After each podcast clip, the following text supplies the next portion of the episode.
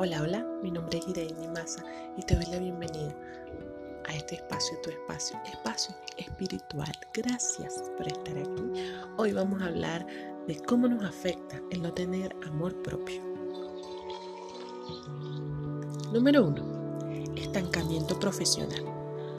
Las personas con amor, con que no tienen amor propio, tienen muy poco amor propio, dudan mucho de sus capacidades no tienen confianza para creer en ellas, para creer que son un aporte y que su trabajo vale. Esto hace que esas personas se queden años en un trabajo que no les gusta, un trabajo que no les hace feliz, ya que tienen mucho miedo a tomar riesgos, sienten desmotivación y falta de realización profesional. 2. Problemas en los hábitos de alimentación. Esto se trata de que existe una dificultad para escuchar su cuerpo, para respetar y satisfacer las necesidades personales. Aquí viene la postergación en pro del cuidado personal. Existe una desconexión total con el cuerpo, por ejemplo, mantener una nutrición poco balanceada o tener trastornos de alimentación que estén asociados al rechazo de la imagen corporal. 3 dudas y dificultad para tomar decisiones. Las personas con poco amor propio tienden a dudar muchísimo de sí mismas y de su criterio para tomar buenas decisiones. Al mismo tiempo, suelen ser muy autocríticas y autoexigentes, lo que provoca un gran miedo al error. Son muy influenciables al dejarse llevar por opiniones externas. En consecuencia, terminan decidiendo en base a otros lo cual provoca una gran frustración. 4. Desequilibrio e inestabilidad emocional.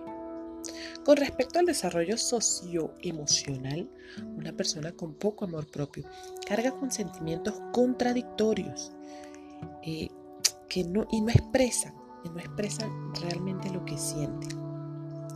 Viven intentando controlar eso que sienten, queriendo adaptarse a lo que creen, se espera que sientan. Evitan los conflictos, por lo que si algo les molesta, lo callan y prefieren alejarse que confrontar.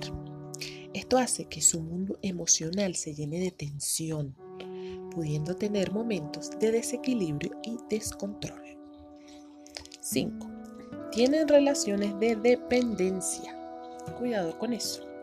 La falta de amor propio expone a las personas a caer en relaciones de mucha, mucha dependencia, en las cuales se deposita en el otro la responsabilidad de ser valorado, cuidado y protegido.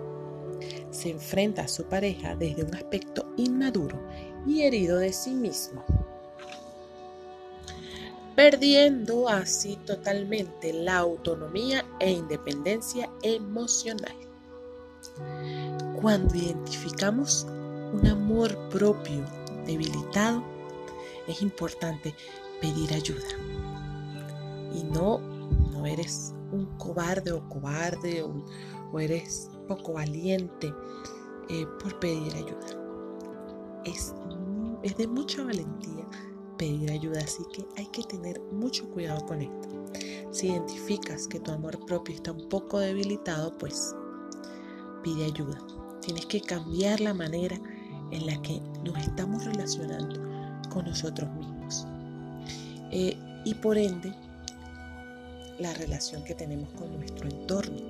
Entonces, recuerda que solo hay un amor que es para siempre y es el amor propio. Así que los invito a que revisemos un poco estos pasos y si identificamos que algo está sucediendo, busquemos ayuda. Te mando un fuerte abrazo de luz. Mi nombre es Iraen Nimasa. Gracias por estar aquí y nos vemos mañana en otro episodio de Espacio Espiritual. Chao, chao.